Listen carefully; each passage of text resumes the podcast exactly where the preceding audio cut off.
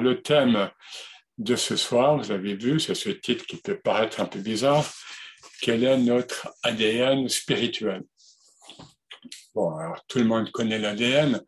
Hein, donc, c'est ce, euh, euh, ces deux brins, cette double hélice euh, qui contient toute l'information génétique d'un organisme. Hein, on parle parfois d'un génome. Donc voilà, c'est chaque organisme euh, humain, mais les autres organismes, aussi beaucoup d'autres organismes ont, un ADN. Voilà, et bien cet ADN est le support de notre hérédité et donc il se transmet euh, de génération en génération. Alors, encore une fois, donc l'ADN qu'on voit, mais je, passe rapidement, je ne vais pas citer là-dessus, je ne suis pas chimiste. Hein, euh, L'ADN que nous voyons dans le microscope, c'est euh, la double hélice. Donc nous voyons deux brins d'ADN, mais on nous dit certains spirituels, certains milieux spirituels euh, ou euh, ésotéristes nous disent qu'en fait, l'être humain a 12 brins. Et donc il y a 10 brins que nous ne voyons pas et que l'humanité actuelle devrait retravailler pour redécouvrir euh, sa spiritualité. Alors, je, je, dis comme tout de suite, cette expression d'ADN spirituel est utilisée, bien sûr, sous forme d'image, et je l'ai entendu utiliser ici ou là, en milieu soufi, notamment par un, un cher. Voilà. Donc, c'est pas un titre que je sors du chapeau. Enfin, l'un et l'autre à la fois. Alors, évidemment, là, nous allons tout de suite dans le cadre islamique et coranique, évidemment.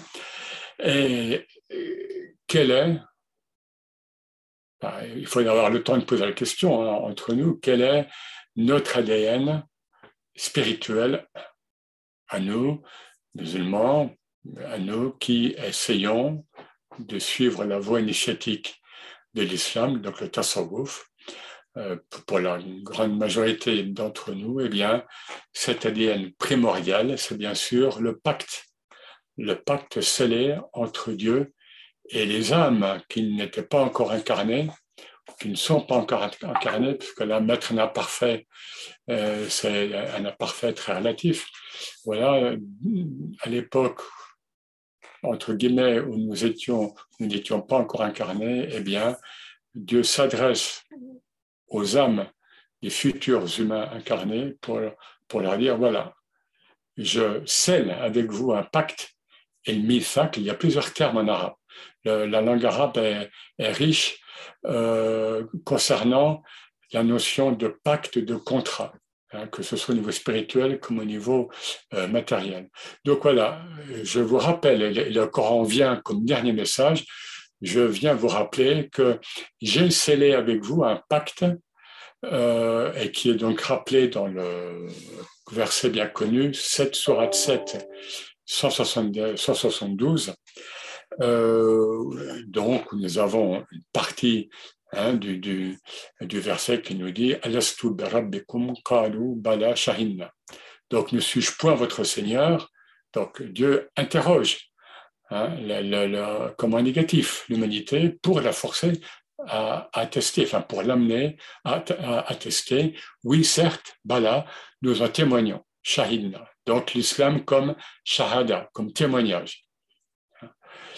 Alors, là où les choses, euh, si je puis dire, se, euh, se compliquent, si je puis dire, c'est que la fin du verset, toujours 772, juste après ce dialogue entre Dieu et les âmes, alors, euh, ce pacte, en fait, schématiquement, il consiste en quoi? C'est la oboudia.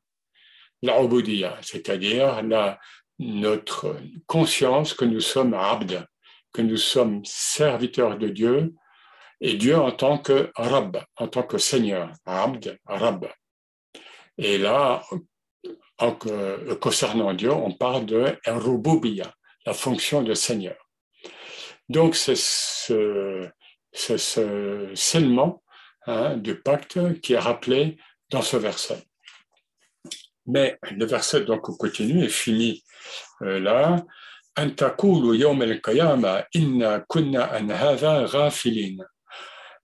Le style coranique, afin que afin que vous ne puissiez dire au jour de la résurrection, ah, mais nous étions inconscients de cela, ou nous n'étions pas au courant. Hein? Et là, nous avons le terme rafla, qui est très négatif dans le langage euh, islamique et dans le langage soufi. Le rafla, c'est l'insouciance, l'inconscience, alors que le tasawwuf tout entier est conscience, le travail de conscience. Eh bien voilà, donc euh, pourquoi? Dieu sait que ben, l'homme est rafile, l'être humain est rafile, mais il le prend à témoin afin que vous ne puissiez dire au jour de la résurrection que, euh, que vous n'étiez pas au courant.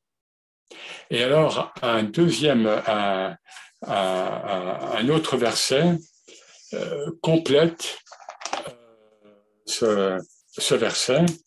Là, nous sommes sur 20, verset 115, verset court. Bismillahirrahmanirrahim. وَلَقَدْ عَهِدْنَا إِلَى آدَمْ مِنْ قَبْلُ فَنَسِيَ وَلَمْ نَجِدْ لَهُ عَزْمًا Donc, nous avons nous avons donc c'est la notion de ahd, un autre terme pour désigner le contrat entre deux, entre deux personnes, entre deux personnes ou entre Dieu et l'humanité, etc. Donc nous avons fait un contrat, nous avons scellé un pacte, un contrat avec Adam, auparavant, min Alors, euh, auparavant est interprété de différentes manières euh, par les commentateurs, je passe. Fanassia, ah, il a oublié, l'oubli hein, euh, de l'humain. Et nous n'avons pas trouvé chez lui une véritable détermination. Ça, voilà, donc un jugement porté sur Adam. Donc, nous avons l'initian, nous avons l'oubli, et hein, souvent on dit que l'insan nasin, hein, il y a la, racine de insan rencontre la racine nasaya, oublier, donc l'idée d'oubli, et encore une fois, euh, cette rafla, hein, cette inattention, euh, cette distraction, cette distraction. Donc, globalement, schématiquement, nous avons oublié notre ADN primordial, c'est-à-dire notre ADN divin. Nous avons la marque divine en nous, hein. Euh, mais nous l'avons oublié, puisque en islam, hein, il, faut, le rappeler, nous venons de Dieu directement et à lui nous retournons. D'où l'assistance, évidemment, des sources scripturaires euh, en islam, toutes les sources scripturaires, le Coran, le Hadith Qudsi et la parole du prophète, sallam, sur le zikr, évidemment. Hein, c'est-à-dire le rappel, le souvenir. C'est-à-dire lutter contre cette amnésie qui nous prend toujours, hein, qui, revient sans cesse. Elle est toujours à, nous, devons toujours retravailler notre état de conscience pour lutter contre cette amnésie. Et précisément, euh, on s'est dit par, par beaucoup de maîtres, le travail des soufis, c'est de lutter contre cette amnésie, c'est de lutter contre ce ikhlal al-ahd, de lutter contre cette trahison. Hein, on peut parler de trahison du pacte. L'être humain ordinaire, dans son état de conscience ordinaire, le plus souvent, eh bien, voilà, a trahi le pacte primordial, qui est pourtant gravé dans le marbre, hein, enfin gravé dans le Coran et dans, les textes révélés euh, auparavant. Voilà, donc le soufisme est cette lutte, hein, ce djihad évidemment, pour, euh, pour que l'humain euh, ne trahissent ou cessent de trahir le pacte primordial. Et euh, évidemment, c'est pour ça que dans la discipline du tasawwuf, nous avons euh, ce, ce contrat primordial qui est rappelé dans la relation initiatique de maître-disciple, tout simplement. Alors, euh, ces, prises de pacte euh, dans l'histoire du soufisme, elles, euh, ont pris, enfin, elle a pris diverses modalités. Actuellement, il ne reste quasiment plus qu'une, qui se traduit le plus souvent, entre autres en tous les cas, par el musafaha, par la poignée de main.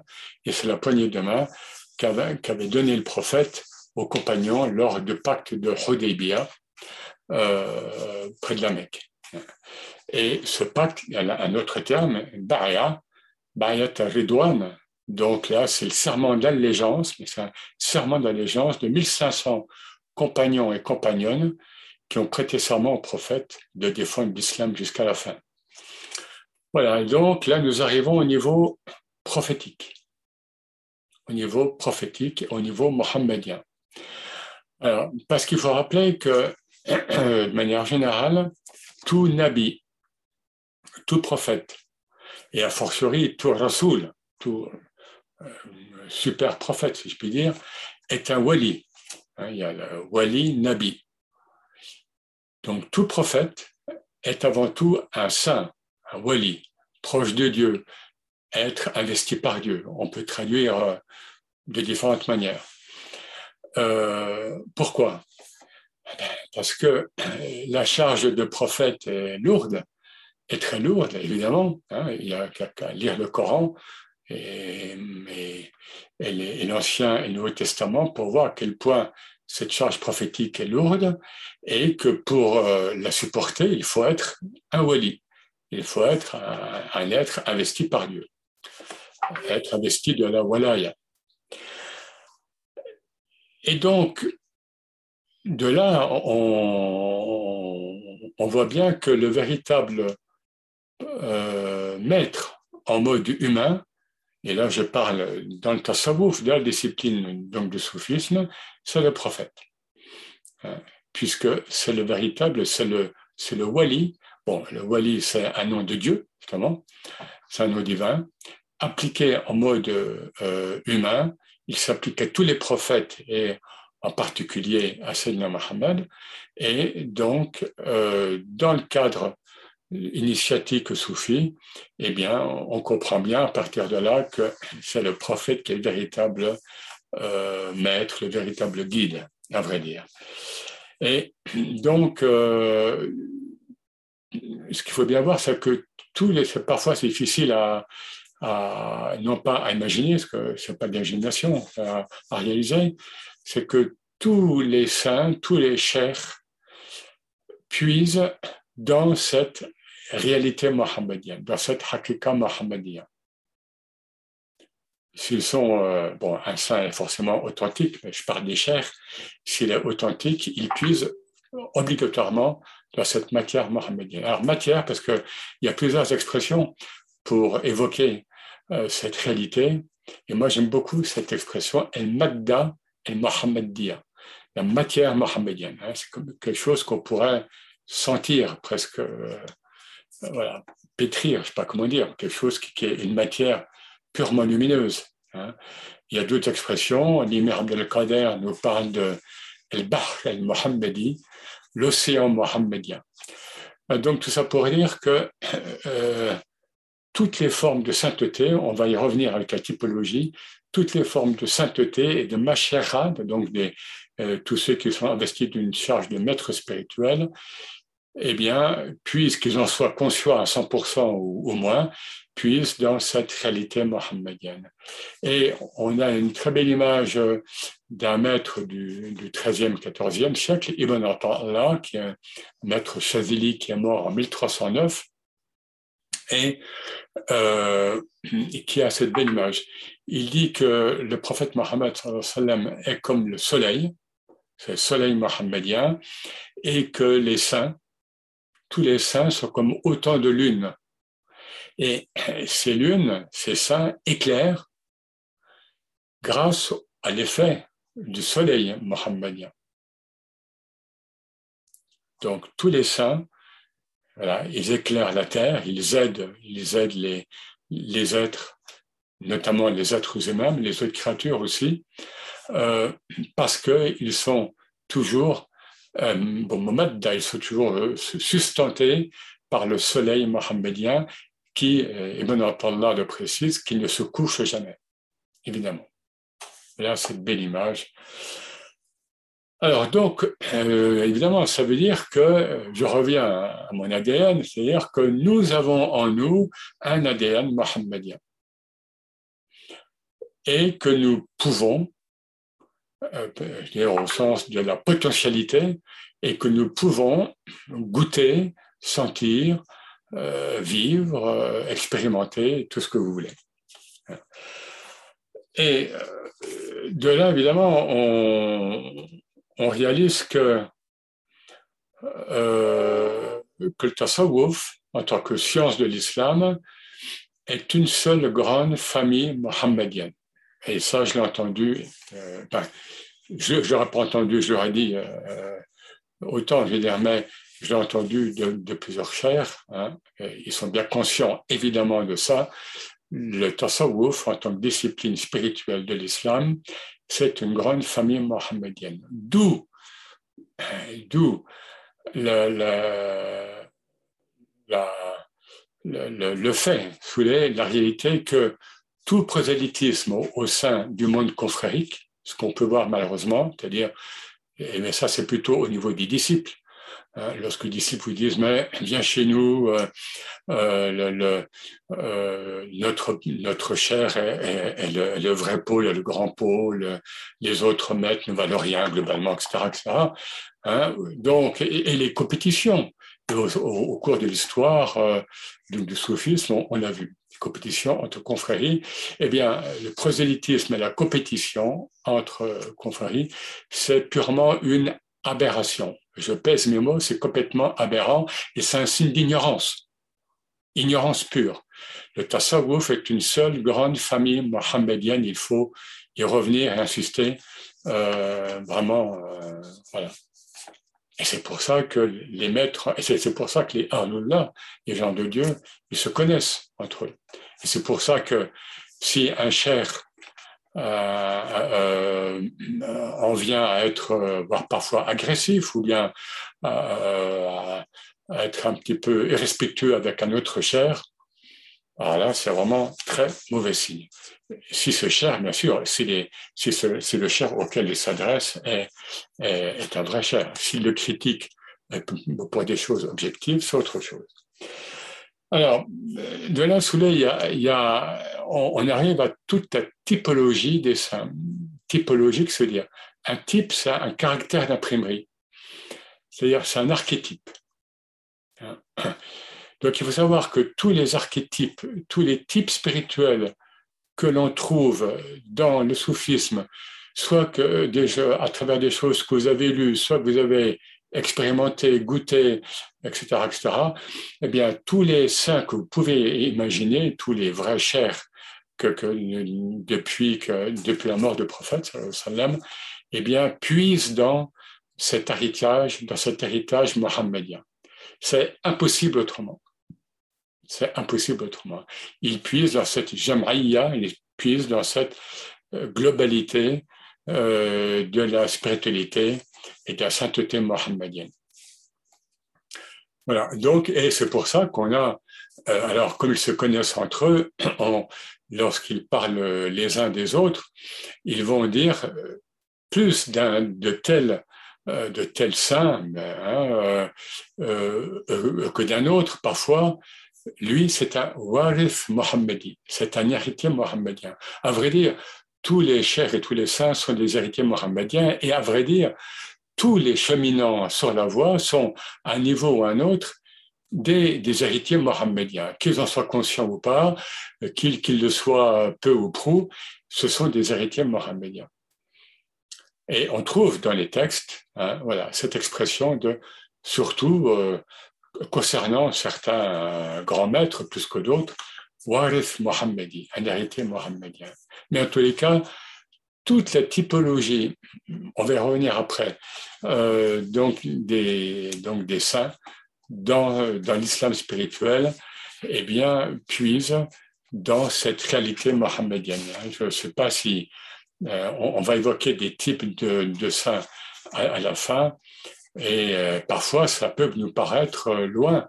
Euh, du modèle mohammedien, enfin, ou de ce qu'on connaît de, la vie du prophète, eh bien, euh, euh, nous sommes trompés par les apparences. Alors, par exemple, nous avons des, grands, euh, des, grands, euh, des grandes distinctions telles que la voie de l'amour et la voie de la connaissance. Alors, évidemment, ce ne sont pas des voies qui s'opposent, elles se complètent.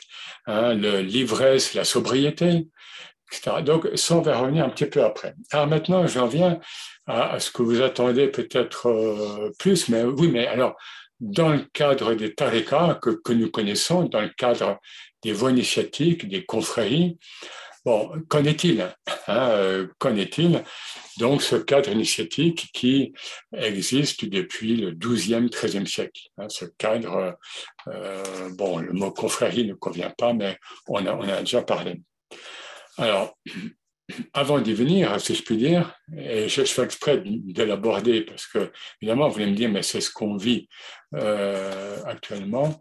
Avant, il faut rappeler et rappeler et rappeler qu'il y a eu, avant cette modalité confrérique, il y a eu six siècles de vécu spirituel euh, dans le monde musulman. Hein, parce que le XIIe siècle, c'est le sixième siècle de l'Égypte. Et le grand siècle d'apparition des confréries, enfin des tarekas, c'est le, le 13e siècle, 7e de Niger. Eh bien, avant, il y a eu beaucoup de ça. Et c'était un monde fluide, très, euh, très souple, très souple et très souvent informel. Et d'ailleurs, il faut noter où les femmes étaient euh, plus présentes, même beaucoup plus présentes, que dans le monde confrérique qui va arriver après. Euh, hein, il faut le rappeler là aussi, il n'y a aucun grand fondateur de confrérie ou bien aucun fondateur de grande confrérie euh, qui soit une femme. Ce sont uniquement des hommes. Même s'il y a eu des, femmes chères dès le début, et les grandes confréries mères, hein, eh bien, ont à leur tête, à leur fondation, euh, des hommes. Ce qu'il faut rappeler aussi, c'est que le terme tariqa dans, les époques anciennes, désigne une méthode dans toutes les sciences de l'islam. Mais notamment au niveau spirituel, on trouve par exemple dans des textes l'expression Tariqat Omar ibn Khattab. La méthode de Omar ibn al-Khattab. Omar, n'a évidemment pas fondé de confrérie. Il s'agit d'autre chose. Et puis, évidemment, il ne faut pas oublier que la, la fonction de chair, euh, de chair initiatique, chair et tarbia, le chair d'éducation spirituelle, elle n'apparaît que vers le XIe siècle et dans les territoires euh, orientaux. À Nishapur, apparemment c'est là où c'est le plus, euh, où là c'est là où, où, ça apparaît le, en premier, où ça se réalise en premier, et dans le Khorasan, dans les territoires de l'Iran nord-est, actuel Afghanistan, etc., c'est dans ces territoires d'Asie centrale, finalement, que cette, que cette relation se formalise, à partir du XIe siècle seulement. Et puis, évidemment, il ne faut pas oublier que euh, durant ces siècles pré-confrériques, nous avons euh, des immenses pionniers, des immenses pionniers de la voie, Bistami, Halal, Junaid, Shibli, Sarge Tostari, et, et, bien Hakim Tirmizi, etc. Euh, et que nous, euh, et que nous pouvons, hein, parce qu'ils ont une telle empreinte euh, encore maintenant et dans notre monde, que nous pouvons recevoir, être sensibles à leur présence ou à la présence de tel ou tel de ces grands maîtres. C'est quelque chose qui est complètement ouvert. Pourquoi? Il y a une raison très claire et qui est euh, claire dans l'enseignement euh, soufi, c'est que la, présence et l'efficacité spirituelle d'un saint, d'un être réalisé, homme ou femme, sont plus euh, enfin, sont, sont, sont, plus fortes quand il a quitté son corps, quand, quand il a quitté ce monde. Sa présence et son, efficacité, son, efficacité, spirituelle sont plus fortes. Alors là, on parle, il y a un terme technique, on parle de tasarruf, pas tasawwuf, le soufisme, hein, parfois on trouve la deuxième forme, tasrif, qu'on peut traduire par le pouvoir d'action spirituel. Bon, c'est un terme difficile à traduire. Donc, ce tasarruf est libéré, hein, puisque le saint en question, ou la sainte, n'est plus soumis ou soumise aux lois de, l'incorporation, aux lois de l'incarnation. Donc, et alors, il faut quand même bien lire, lorsque l'un de ces êtres se présente à nous, à nous parfois c'est pas facile parce que euh, il s'agit là de personnalités spirituelles très fortes et on peut dire parfois très exigeantes.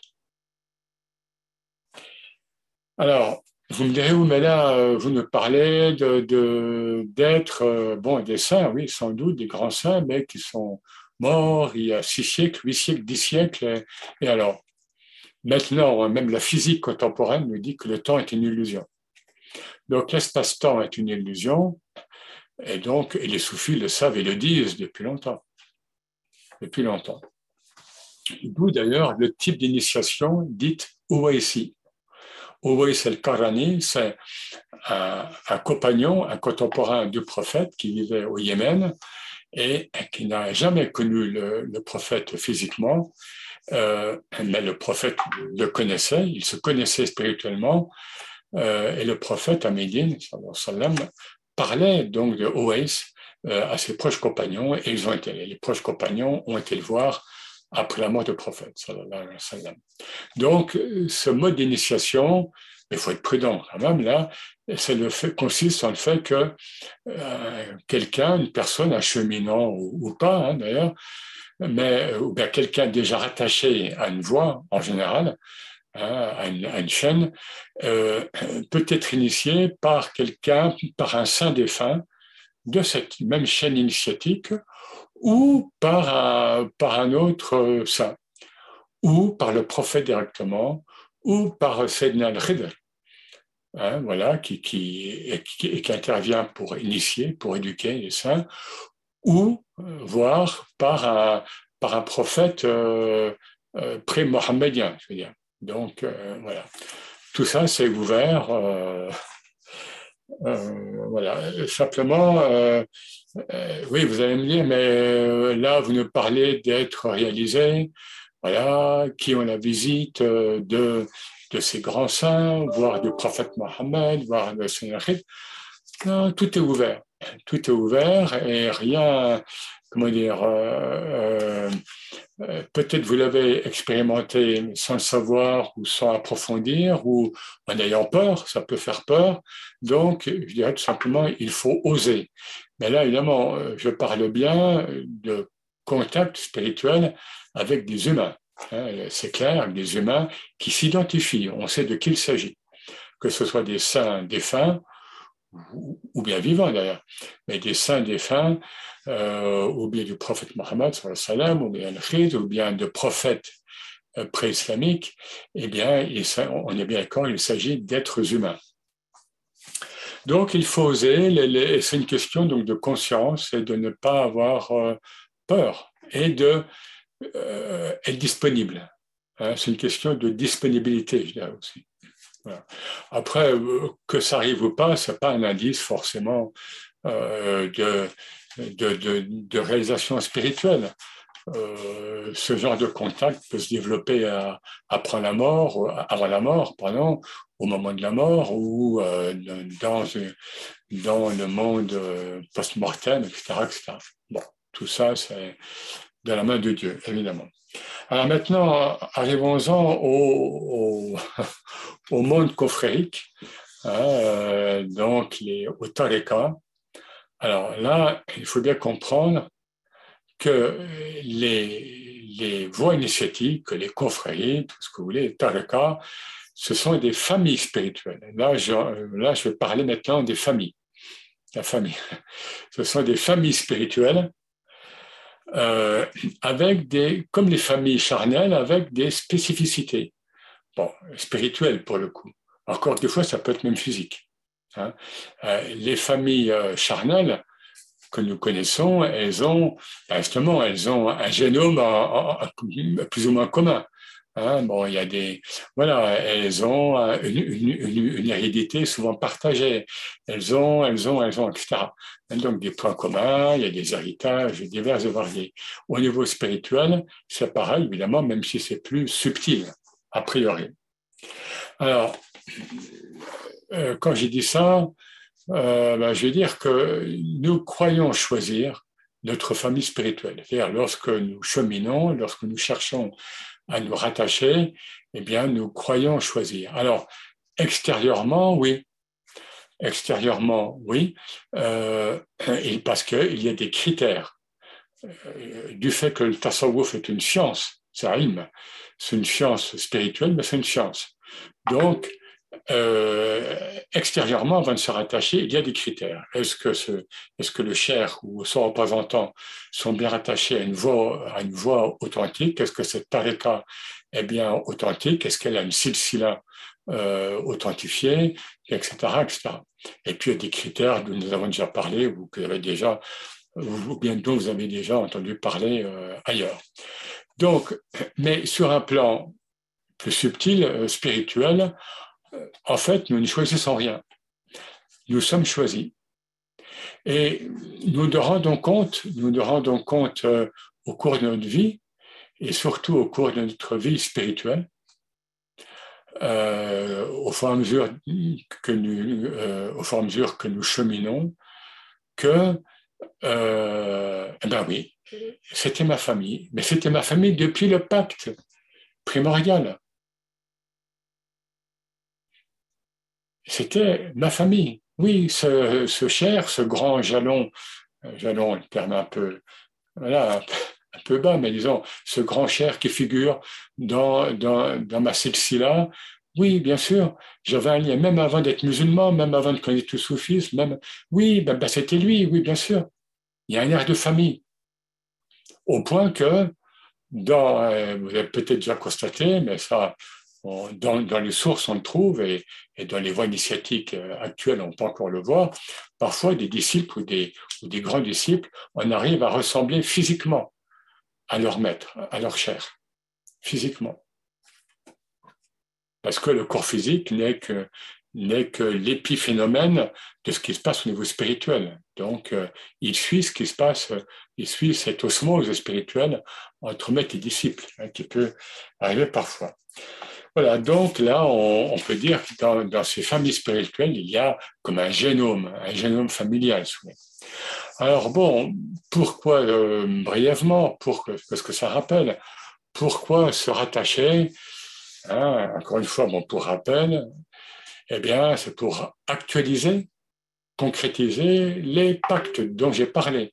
Le pacte euh, divin, le pacte avec Dieu, primordial, À mesure nous sommes Abdallah, nous sommes serviteurs de Dieu, eh bien, euh, eh bien le, pacte euh, pour suivre la voie initiatique, pour rejoindre Dieu a, tout son sens.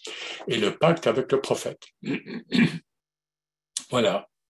Concrétiser et canaliser. Parce qu'il y a beaucoup de personnes qui reçoivent, et qui reçoivent des choses, qui reçoivent des, éléments, des, des nourritures, des choses spirituelles, euh, mais qui ne savent pas d'où ça vient et qui ne savent pas quoi en faire, parce qu'elles n'ont pas les critères que donne le tasawwuf. Encore une fois, tasawwuf en tant que science, euh, et, qui donne, et aussi, évidemment, le rattachement euh, doit donner ses critères. Donc, le, évidemment, le rattachement constitue également une protection évidemment, une protection pour euh, continuer à cheminer euh, sur la voie qui, comme vous le savez, est une voie parfois périlleuse. Alors maintenant, la famille. Pour, revenir aux familles, ce qui va se passer parfois, c'est que la famille spirituelle va, va parfois finir, ou finir, après ça peut être rapide, hein, par, alors le terme, le terme est par prévaloir sur la famille charnelle. Alors, on va expliquer ça parce que ça peut être mal compris. Là, la famille spirituelle, c'est vertical. La tareka, c'est vertical. Et je suis relié de saint en saint, d'être réalisé en être réalisé, et qui m'amène au prophète et à Dieu. C'est ça le principe de la tarika. La famille charnelle, c'est une famille horizontale, sans, sans émettre de, donc, du sens péjoratif. Mais l'héritage spirituel va prévaloir sur l'hérédité familiale. Euh, c'est ce qui doit se passer euh, normalement. Alors, quand je dis prévaloir, ça ne veut pas dire que l'héritage spirituel va supplanter ou va remplacer euh, ni notre hérédité familiale, ni le soin que nous devons apporter à, notre famille charnelle, mais ça va prévaloir, ça va être en surplomb au-dessus, ça va nous investir de manière plus forte. Et là, ben, écoutez, je prends, euh, je prends, je prends euh, l'exemple de Jésus, hein, euh, qui nous dit dans l'évangile de Matthieu, mais on le trouve également dans, l'évangile de Luc. Voilà, en Matthieu 4, versets 18 à 22. Comme il marchait le long de la mer de Galilée, il, Jésus, vit deux frères, Simon, appelé Pierre, le futur Pierre, et André, son frère, qui jetait un filet dans la mer, car ils étaient pêcheurs. Ils pêchaient le poisson. C'était leur travail. Quoi. Il leur dit, suivez-moi et je vous ferai pêcheurs d'hommes. Aussitôt, ils laissèrent les filets et le suivirent. De là, étant allé plus loin, il vit deux autres frères, Jacques, fils de Zébédée, et Jean, son frère, qui étaient dans une barque avec Zébédée, leur père et qui réparaient leurs filets. Donc ces deux hommes sont avec leur père, ce sont des pêcheurs aussi. Jésus donc les appela et aussitôt ils laissèrent la barque et leur père et le suivirent. Hein, ils laissent tout, famille, travail, euh, patrie, si je puis dire, sur l'ordre de Jésus.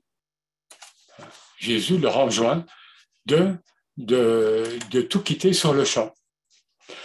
Alors l'islam arrive après, et l'islam, comme vous le savez, est dans l'équilibre. Et l'islam nous dit, il ne faut jamais trahir, ne jamais couper le lien avec la famille charnelle.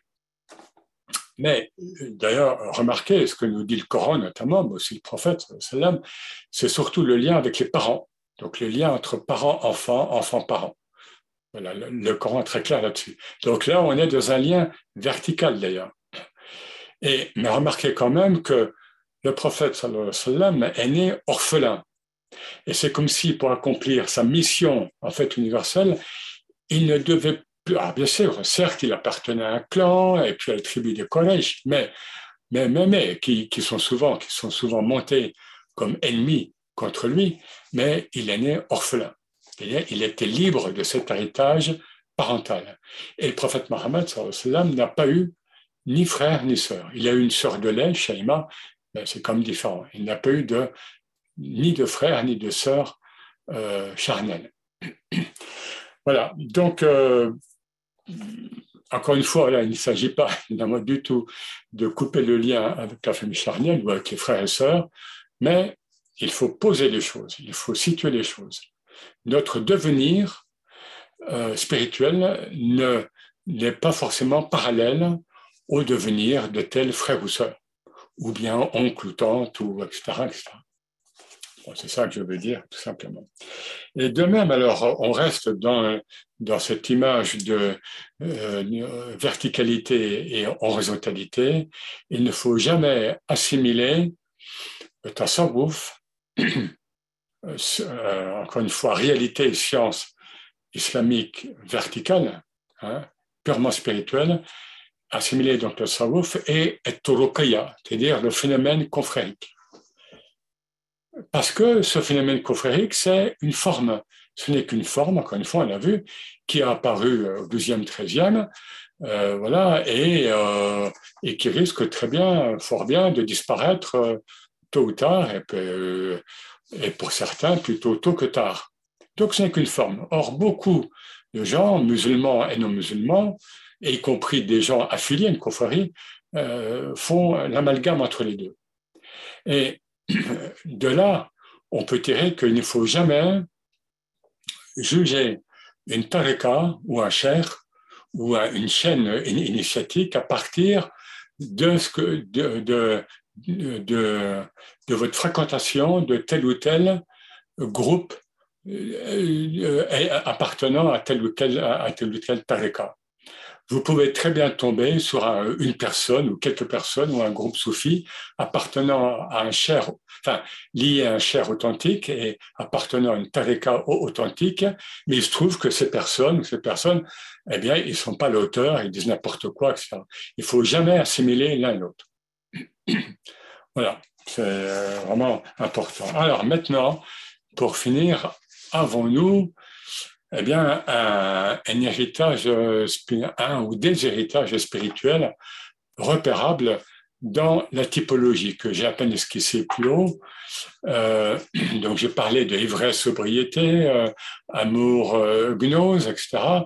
bon, là, je, répète que ce ne sont pas des oppositions, ce sont les deux se croisent. Par exemple, on dit que Hallaj ou bien Rumi typifie plus la voie de l'amour, alors que Ibn Arabi, par exemple, lui est l'archétype de la voie de la gnose. Oui et non, parce que Rumi est à la fois un grand gnostique, est aussi un grand gnostique, et Ibn Arabi est un grand amoureux. Voilà, donc tout ça, c'est très relatif. Euh, alors, il y a donc là, très vite, il y a dans la typologie spirituelle qui a été travaillée par les, par les auteurs soufis. Il y a une, distinction, un distinguo très classique qui est fait entre deux modalités. Mais là aussi, ce sont deux modalités qui s'entrecroisent parfois. On a d'une part Salik, le cheminant, ça c'est quelque chose qui est très classique. Le cheminant, donc soit la voix, et El Majdoub, Majdoub, Majdoub, euh, l'être qui est ravi en Dieu, qui est euh, capté par Dieu. Donc le sadique, c'est celui qui, euh, qui reste plus ou moins dans, dans, des états de sobriété et qui va cheminer parfois lentement euh, pour euh, traverser de manière traditionnelle, on dit ça, pour, pour traverser les makamat, les stations initiatiques. Et la différence avec Majdoub, c'est qu'une fois qu'il est passé par ces stations, il les, il les conscientise et elles sont comme acquises et elles sont conscientisées. Le match double, lui, il, il, il, il, traverse la voie, il, Dieu lui, lui fait parcourir la voie, mais de manière très rapide, de manière fulgurante, de sorte que euh, son acle, sa raison, euh, ne suit pas toujours. Et donc le majdoub va perdre, enfin le vrai majdoub, hein, va perdre en raison ce qu'il gagne en dévoilement spirituel.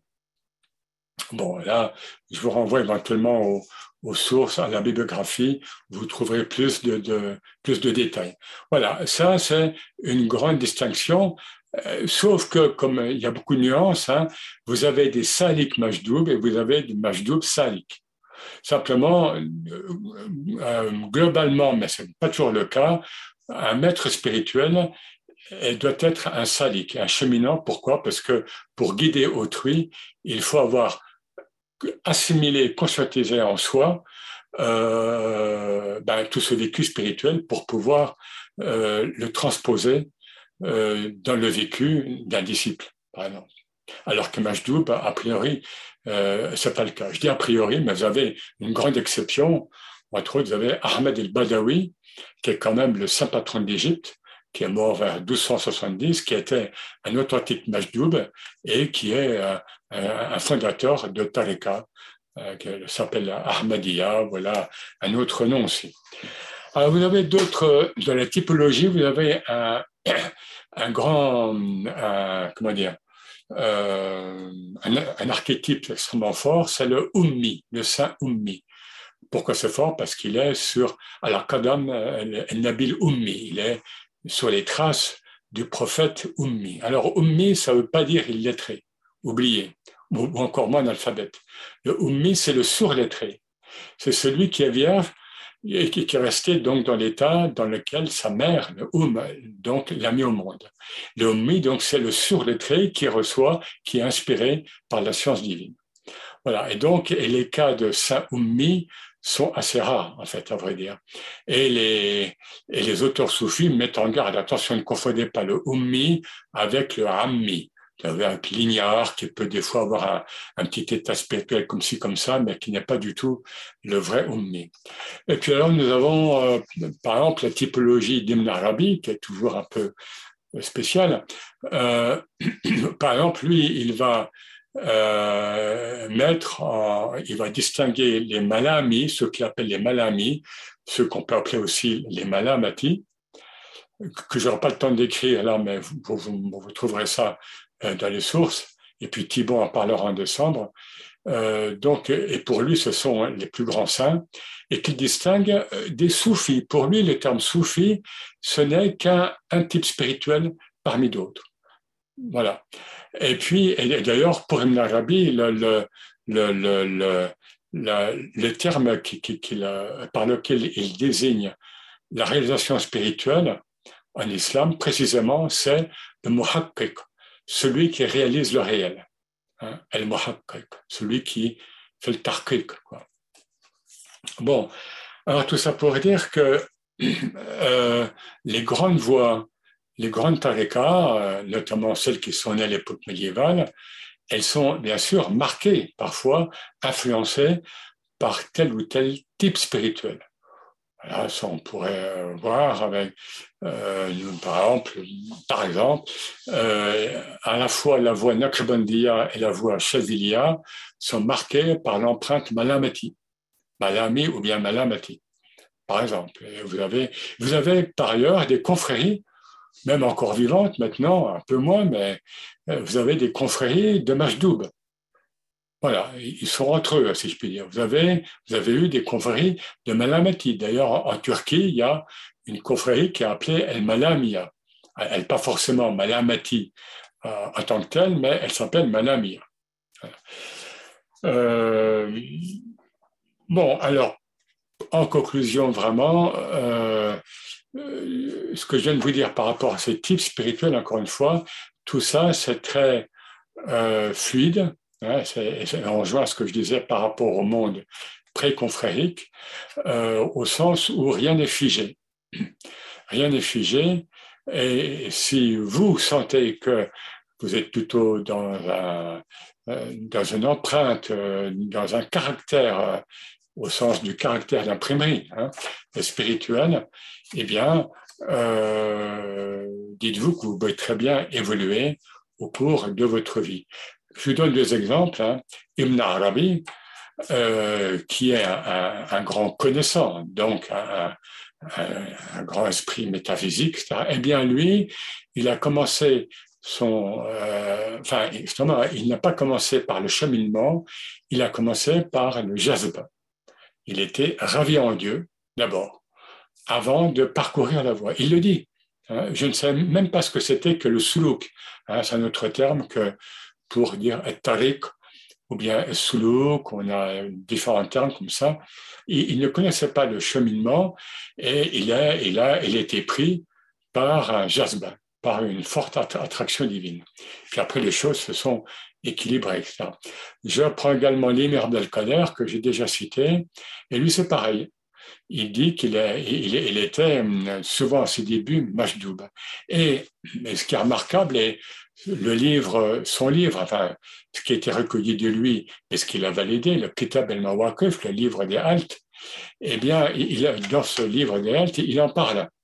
Hein, il dit, voilà, bon, il fait tel enseignement, il traite tel, tel sujet de manière très forte, hein, au niveau métaphysique, au niveau de l'enseignement soufi, et puis dit, et puis à un moment, j'étais pris, j'étais pris par Dieu, j'étais pris par le prophète, j'étais pris par Ibn Arabi, son maître à travers les siècles, et, et qui ils m'ont dit ceci, Dieu m'a révélé cela, ou il m'a révélé. Bon, c'est pas le prophète, mais il m'a inspiré ceci ou cela. Or, euh, vous connaissez bien Abdelkader, hein, voilà, c'est quelqu'un qui assumait totalement et pleinement ce monde. Voilà, il suivait à la fois le progrès technique en Occident, il militait pour l'ouverture du canal de Suez, etc., etc. Et il avait en même temps des moments de jazba. Donc, ça pourrait dire que c'est quelque chose qui est très, très ouvert. Pourquoi? Je finis là-dessus. Ben, tout simplement parce que nous sommes libres. Il ne faut jamais l'oublier. Dieu nous rend libres et la voix rend libre. Hein, et si nous osons expérimenter à un moment ou, un autre, peu ou prou, dans cette vie ou dans la post-vie, ou, etc., si nous osons expérimenter euh, ses affinités avec tel ou tel saint, avec tel ou tel, voire avec tel ou tel prophète, avec Sayyidina Muhammad sallam, ou avec, euh, voilà, avec des initiés. Merci à vous. Assalamu. Merci beaucoup, cher Younes, pour, euh, pour ton intervention. Je voudrais juste rassurer les quelques participants qui ont eu un petit souci de son ou de retard. Évidemment, il y aura un replay qui sera accessible comme d'habitude euh, sur notre chaîne YouTube et euh, quelques conseils de, lecture. On va démarrer la, séance de questions-réponses avec une première question euh, au sujet des reproches qui étaient adressés à Adam. quels étaient-ils et est-ce que ces reproches s'adressaient aussi à toute l'humanité? Alors, déjà, je commence par par le second élément. Non, et le Coran est clair et les, commentateurs sont, clairs aussi. D'abord, c'est pas un péché, c'est une faute, et toute faute est, source de prise de conscience. Euh, euh, euh, cette désobéissance, disons, à, à, Allah dans l'état paradisiaque, donc a été la cause de fait du reboot, donc, donc de la chute sur terre, celle que nous connaissons, vous et moi, euh, mais le Coran est clair dans le passage euh, en, en, question. Euh, euh cela n'engage que Adam. C'est-à-dire, il n'y a pas de péché originel ou ce qui ressemblerait à un péché originel en islam. Euh, D'ailleurs, la chute d'Adam, enfin de, de l'être humain primordial sur Terre, euh, est, est, accompagné de Huda, donc d'une guidance. Ça c'est donc dit textuellement dans le Coran. Et les maîtres, je pense à, certains maîtres qui, qui euh, interprètent très, très intelligemment, enfin évidemment, euh, cette chute sur terre. Euh, je pense notamment à, un maître qui s'adresse à son disciple et qui lui dit, mais Dieu ne nous a pas fait chuter ou choir euh, sur la terre pour nous punir, mais t'arrive pour que nous le reconnaissions. Nous l'avons connu dans le monde spirituel de manière indifférenciée et dans le monde spirituel, dans le monde incarné, nous devons le reconnaître. Donc, donc encore une fois, les vertus du zikr. Voilà. Et la première, euh, le premier élément de la question, c'était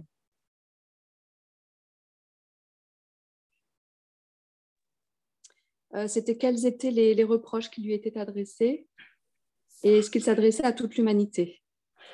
Oui, non, et ça, ben là, le passage coranique, bon, là, il faudrait reprendre que c'est très, c'est, très délicat. Pourquoi?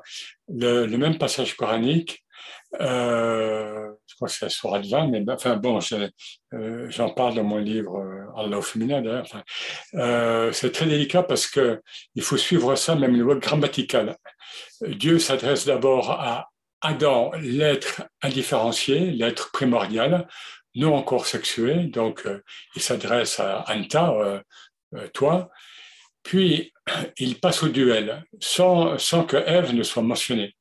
Mais il passe au duel l'homme et la femme. Donc là, il y a, dans le passage coranique même, on voit la, diffraction, on, pourrait dire, entre mâle et femelle. Et puis, le verset qui dit, puisque c'est ça, Urbutu, donc euh, chuter sur terre, là on passe au pluriel. Euh, chuter sur terre et vous serez ennemis les uns des autres. Et là on passe au pluriel. Donc on passe du, du, du, euh, de la deuxième personne, donc au singulier, au duel, parce que le duel existe en arabe, et au pluriel. Voilà, donc euh, voilà, bon, alors ça, ça nous entraînerait, je pense, par rapport au sujet, un peu loin, parce que euh, évidemment, les reproches sont, sont euh, comme toujours dans le Coran, les, les reproches divins est, suggéré plutôt qu'autre chose. Les maîtres nous disent que, eh bien, euh, euh, finalement, Dieu a pardonné rapidement à Adam. Pourquoi? Parce que qu'est-ce que propose Iblis? Il propose de devenir divin. euh, bon, alors, bien sûr, Adam a manqué de discernement et, d'oubli, parce qu'il a, il, a oublié quelque part ce que la vie dit Dieu, parce que Adam faisait partie, évidemment, de, notre assemblée lors du pacte primordial. Mais il, suggère, hein, Satan, l'Église, à, Adam de devenir divin. Donc, il faut comprendre aussi Adam. Ah, oui, bon, là, si on rentre, là, on va passer la demi-heure euh, qui, nous reste dans le. Bon, il y a plusieurs euh, commentaires hein, sur, euh, sur ce passage qui, qui, est évidemment extrêmement euh, fort, mais en même temps très ramassé, comme, comme toujours dans le Coran. Et le, le Coran ne mentionne, vous savez, que, que, dans un verset l'arbre, euh, Shajara.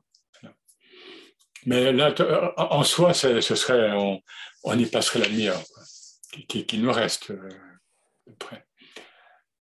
Merci beaucoup, Younes. Une question sur le cas de Doé El-Kareni que tu as évoqué.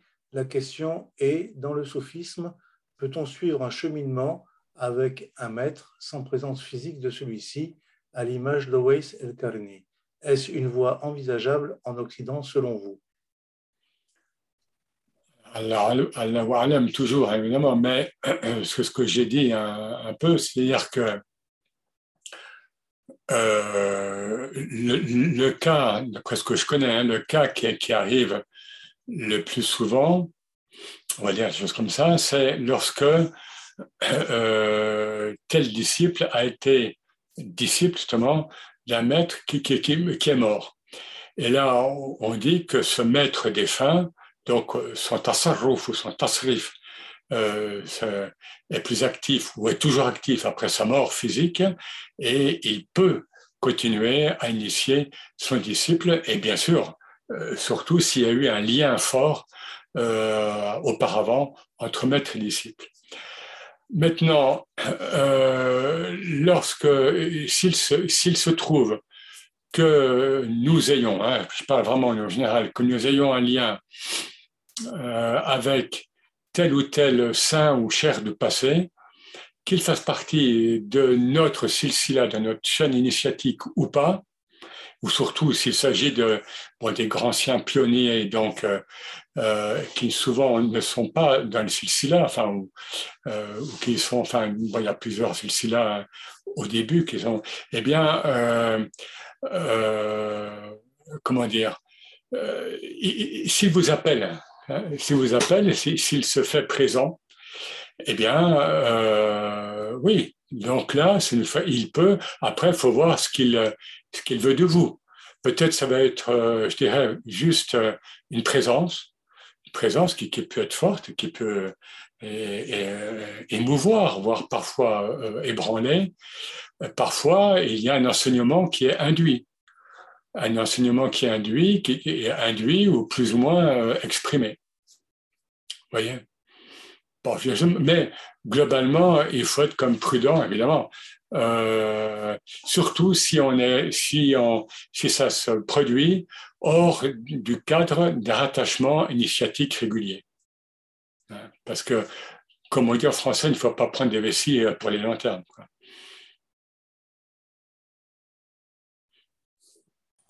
Alors justement, euh, dans le même ordre, ordre d'idées, une question sur les périls de la voix. Euh, s'il vous plaît, quels sont les périls de la voix dont vous avez parlé? Ben, Très schématiquement, très rapidement, la, voix, euh, toute voix initiatique, mais précisément la voix, de, la voix soufie, qui est la voix spirituelle donc, de l'islam, elle est fondée sur le tawhid. Ça, on, a, on a déjà vu, on a déjà entendu, je pense, mais tout simplement, si je puis dire. Voilà, donc nous partons de notre dualité d'être incarné, hein, voilà, dans la dualité, homme-femme, chaud-froid, euh, etc., euh, etc., et nous cheminons vers l'unicité. Hein, si nous nous, nous, nous réintégrons en Dieu, ça veut dire que nous nous réintégrons dans l'unicité. Et donc, qu'est-ce que ça veut dire se réintégrer dans l'unicité? Et là, on ne parle pas de philosophie. Vous ce que j'ai Enfin, philosophie au sens, au sens occidental moderne du terme, c'est-à-dire, euh, oui, bon, non, non, non, on parle de, de vécu, de vécu, y, y compris jusque dans le corps. Voilà, donc c'est, pour moi, c'est et puis pour d'autres, pardon, c'est un péril majeur. Alors, un, péril, euh, mais là, on, est dans un cadre plus large. Hein. Un péril, évidemment, évident, je dirais, et premier, c'est l'ego. Hein. Et surtout, euh, si on pense ou si on croit avoir, euh, avoir reçu des choses dans le spirituel, si on croit avoir progressé, l'ego spiritualisé est plus difficile à, à, à, à discerner, à, travailler que l'ego grossier. Et là, malheureusement, il faut évoquer le fait qu'il y a, il y a toujours eu, mais il y a des pseudo-chers hein, et qui ils, ils, illusionnent les autres et s'illusionnent souvent euh, eux-mêmes. Hein. Donc là, il y a des critères. Euh, voilà, donc c'est parmi les périls, mais on pourrait en citer euh, d'autres. Hein. Et c'est pour ça que le, le, et puis il faut bien aussi à la base un équilibre psychique suffisant. Pour ça que le cher est traditionnellement appelé tabib en nafs, le médecin de l'âme. Et les chers hein, sont, sont souvent des, avant d'être des maîtres initiateurs, enfin avant, en même temps, mais au départ, ils sont plus souvent des psychologues, voire des psychiatres, que des, que des purs maîtres spirituels qui, qui vont parler de la voix. Merci euh, Younes. On a une, une question. Euh, comment peut-on retrouver ou conscientiser les héritages spirituels quand on est orphelin et exilé de sa terre natale? Eh bien justement, vous, vous, êtes, euh, vous êtes moins prisonnier que d'autres peuvent l'être. Hein, encore une fois, euh, euh, par exemple, lorsqu'on est, ben, bon, regardez ce qui se passe avec la Russie, qu'on est trop attaché, trop attaché à une terre, voilà, le nationalisme russe, entre autres. Hein. Bon, malheureusement, ce n'est pas le seul. Hein, trop attaché à sa terre, trop attaché à son terroir, trop attaché à sa maison, trop attaché à, sa famille, trop attaché, etc., à son travail, à son, image, à tout ce que vous voulez, eh bien, euh, le, le, déblayer le terrain, encore une fois, est beaucoup plus difficile. Lorsque vous partez justement avec, avec, avec la tabula rasa, hein, avec orphelin, euh, vous êtes dans un autre pays, vous avez, vous avez un, pour moi, hein, vous avez un potentiel supérieur. Bon, le terme peut être un peu l'expression un peu, mais oui, vous avez. Euh, oh, c'est pas du tout. Encore une fois, hein, ben, regardez le, comment les comment les Mécois se sont moqués du prophète qui, euh, lorsqu'il avait un, enfant mâle euh, qui naissait, euh, cet enfant mâle mourait parce que le prophète, étant le dernier prophète, ne pouvait pas laisser un mâle un, garçon vivant, parce qu'il pouvait y avoir un, je sais pas, il pouvait y avoir un, un problème, une mécompréhension par rapport au, fait que ce fils aurait pu devenir prophète. Voilà, eh bien, il est, ils l'ont traité de aptar, c'est-à-dire le, toi, tu, tu n'es qu'aptar, c'est-à-dire tu as un, homme qui, a, qui est coupé, aptar, qui, coupé au niveau de sa progéniture. Ah, donc, non seulement tu es un orphelin, mais en plus, tu ne peux pas avoir d'enfant mâle. Or, chez les Arabes anciens, comme d'ailleurs souvent ailleurs, euh, le, garçon comptait plus que la fille. Voilà, donc, euh, et pourtant, il s'agissait de Sayyidina Mohammed, Khatim al-Rasoul, donc le, le, souhait des envoyés. Donc, ne prenez pas ce, ce qui vous apparaît comme, un, comme une pénalité, vous voulez, euh, enfin, ne le prenez pas comme une pénalité, comme un moins. Au contraire, ça peut être une chance pour, pour encore une fois, euh, réaliser des choses euh, euh, ex, enfin, ex nihilo. En fait, il n'y a, rien de ex nihilo parce que nous sommes précisément dans, cette, dans ces ADN divins, mohammediens, etc. Mais vous avez plus de chances de, de, ben, d'être réceptif à ce qui survient en vous. Quoi. Voilà, voilà. Merci. En relation toujours avec Adam, euh, tu as évoqué le fait qu'il n'avait pas commis de péché, mais une faute. Euh, on pose la question de savoir quelle est la différence entre un péché et une faute. Il me semble que c'est une question intéressante dans la mesure où elle fait le partage entre une conscience marquée par le christianisme et une conscience marquée par l'islam. Oui, alors là, on est dans la question de l'ADN, oui et non, bon, oui et non. Oui, oui, quand même, parce que, en effet, et moi, je, après avoir parlé avec des chrétiens, même avec des prêtres, euh, il y a cet ADN, on va dire, de culpabilité ou bien de culpabilisation qui est présent euh, dans un certain catholicisme, et je le dis parce que des prêtres le disent euh, très clairement. Et un prêtre me disait, mais évidemment, ce n'est pas le message de Jésus. Évidemment, c'est Saint Augustin qui a introduit cette idée de péché originel.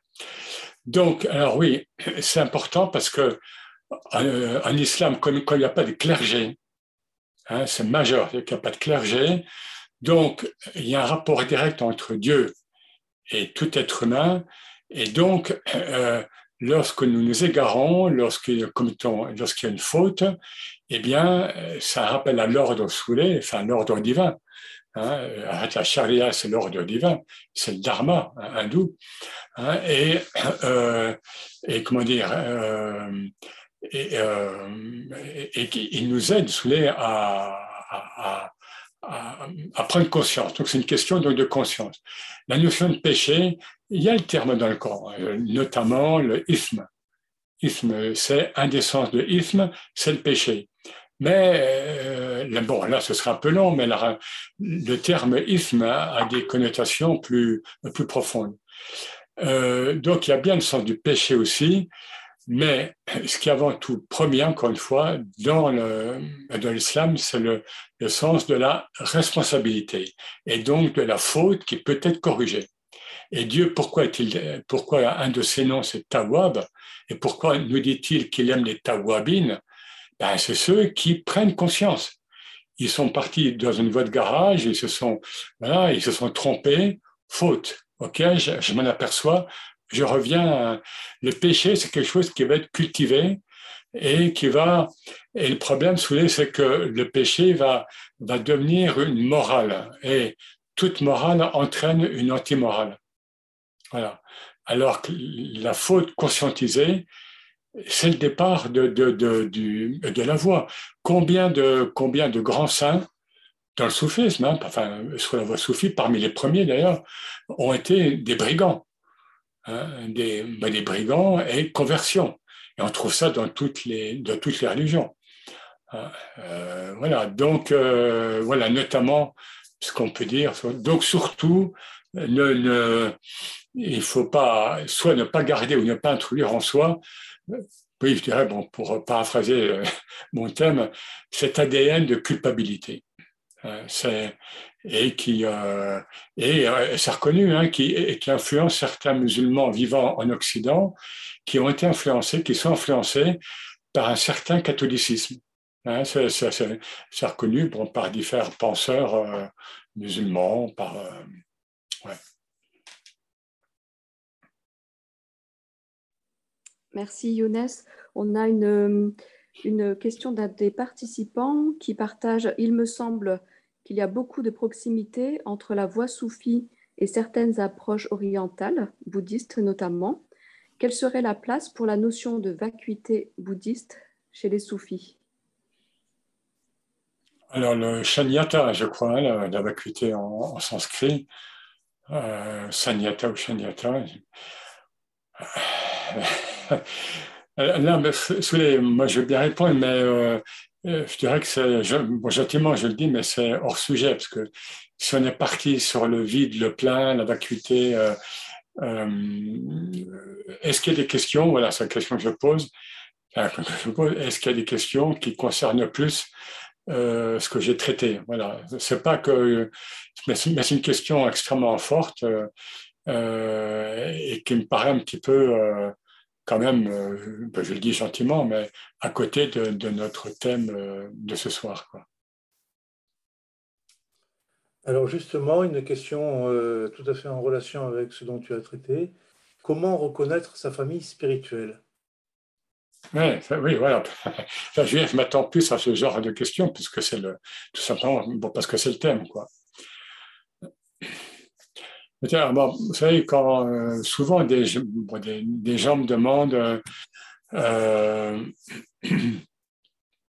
bon, à qui se rattacher. Enfin, alors, pour les gens qui ont, qui, qui, ont le choix, je veux dire au niveau géographique, les gens, par exemple, qui sont en région parisienne ou à Bruxelles ou ailleurs, mais disons, qui ont le choix pour euh, fréquenter plusieurs milieux soufis ou confrériques.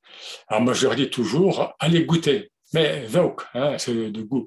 Allez goûter euh, deux ou trois euh, voilà, euh, groupes soufis, voix soufis, pratiquez avec eux.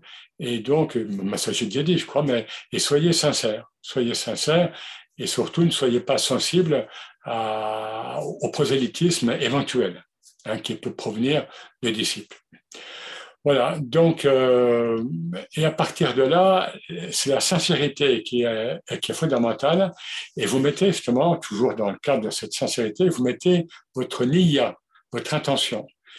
Voilà, j'ai l'intention, vous pouvez faire l'istikhara. Hein. Est-ce que, euh, moi je dis parfois, c'est chez des gens qui sont un peu flous, parfois, on dit, bon, en fait, salat al-istikhara, est-ce que je dois me est-ce que je dois chercher à me rattacher à une tarika euh, ou à un cher actuellement? Voilà, ben, Faites l'istikhara déjà. Et si c'est oui ou si ça semble être positif, eh bien voilà, vous mettrez déjà il y a une protection. Avec l'istikhara, vous avez une protection euh, donc par rapport à, à, votre démarche, par rapport à votre intention.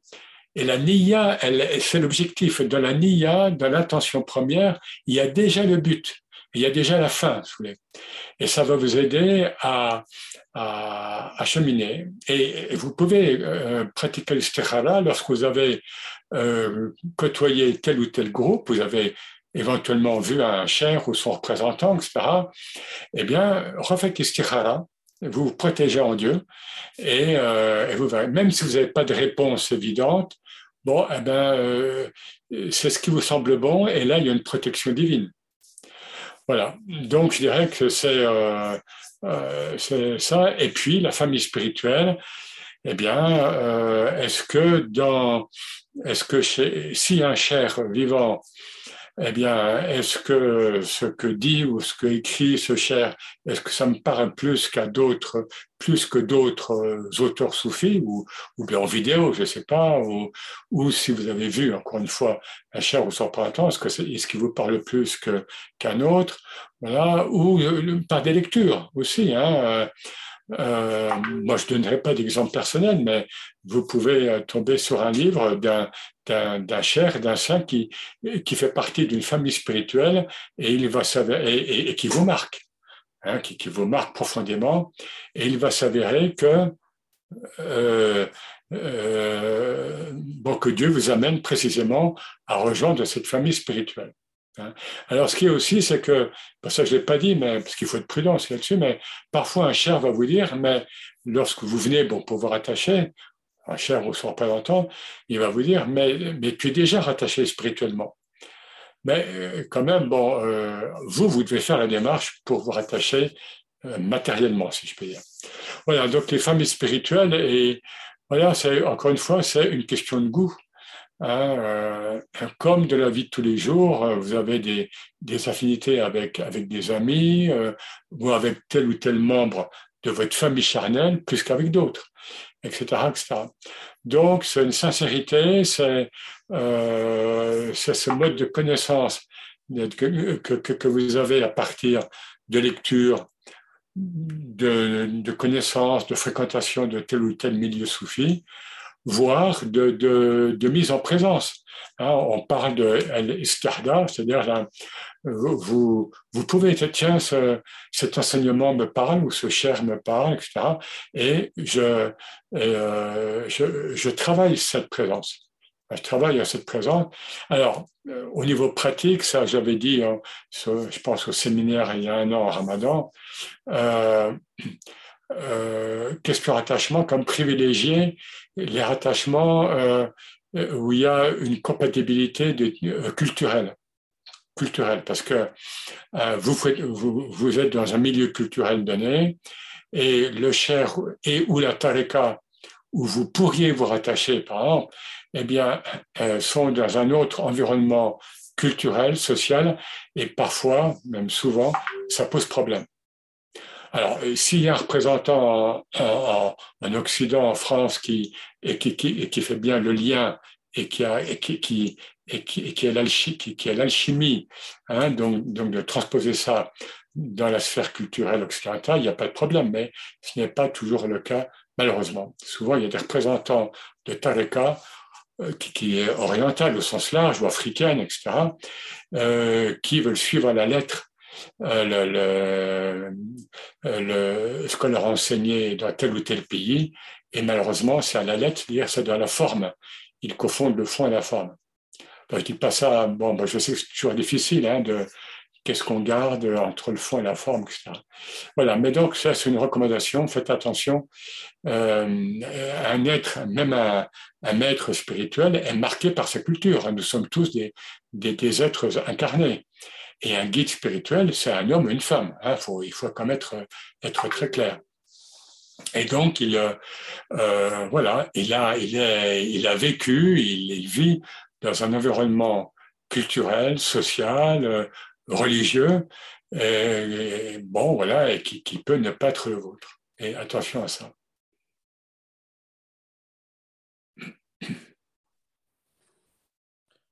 Alors, euh, nous arrivons au terme ou presque de notre séance de questions-réponses. Euh, on va terminer peut-être par une question euh, qui porte sur la transmission du flambeau de la Talera de père en fils donc euh, le phénomène de transmission héréditaire que l'on rencontre assez souvent, me semble-t-il, dans les milieux confrériques actuels. Peux-tu nous dire quelques mots à ce sujet? Oui, alors oui, mais la question est intéressante parce que là, justement, il y a comme une conjonction. Oui, c'est vrai que là, je n'ai pas parlé, mais il y a comme une conjonction entre l'héritage spirituel et l'hérédité charnelle, hein, du coup. Alors, il faut bien le dire, au cours euh, des, des 14 siècles de vécu euh, spirituel, même, je parle, j'englobe là également et surtout finalement le monde pré-confrérique où il y avait quand même des relations de maître et disciple, euh, voilà, il y avait des, quand même des embryons de famille, mais qui étaient encore une fois assez souples. Quoi. Et c'était des familles, je dirais, à, plusieurs branches. Hein, C'était très souple. Bon, euh, donc en tous les cas, dans, euh, avec le recul donc, de l'histoire, globalement, les, il n'y avait pas de transmission héréditaire. Les cas sont rares. Les cas sont très rares. Hein, C'était pourquoi? Parce que le, secret spirituel n'est pas du tout euh, soumis à, une quelconque hérédité charnelle. Il faut être très clair là-dessus. Et on le voit avec les, grands maîtres. Dans toutes les grandes voies, euh, il n'y avait euh, très généralement aucun lien charnel avec, le maître euh, précédent.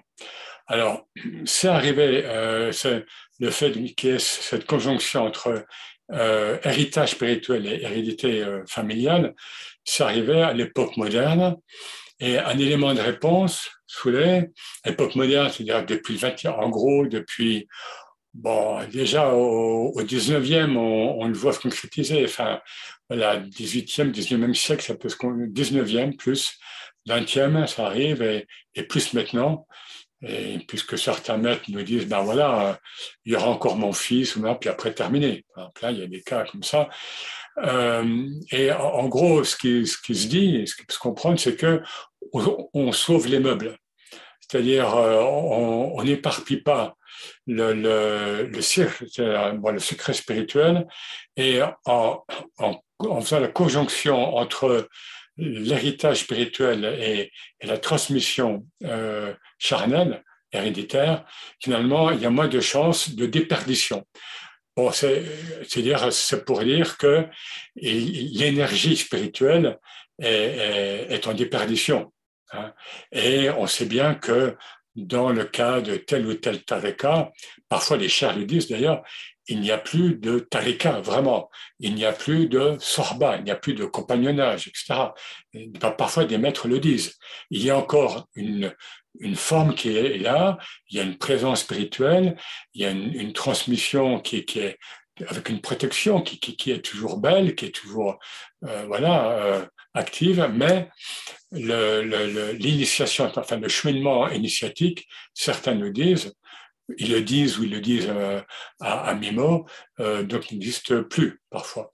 Donc voilà, c'est je, enfin je crois, puis euh, c'est ce qui se dit, c'est en effet que en, faisant la conjonction entre, encore une fois, héritage spirituel et, et, et héritage familial, il y a moins de dispersion éventuelle et donc ça permet de, de maintenir euh, ce qui reste, on pourrait dire, de l'énergie ou bien des énergies spirituelles initiatiques qui sont, alhamdulillah, chocolat, encore présentes euh, dans le soufisme.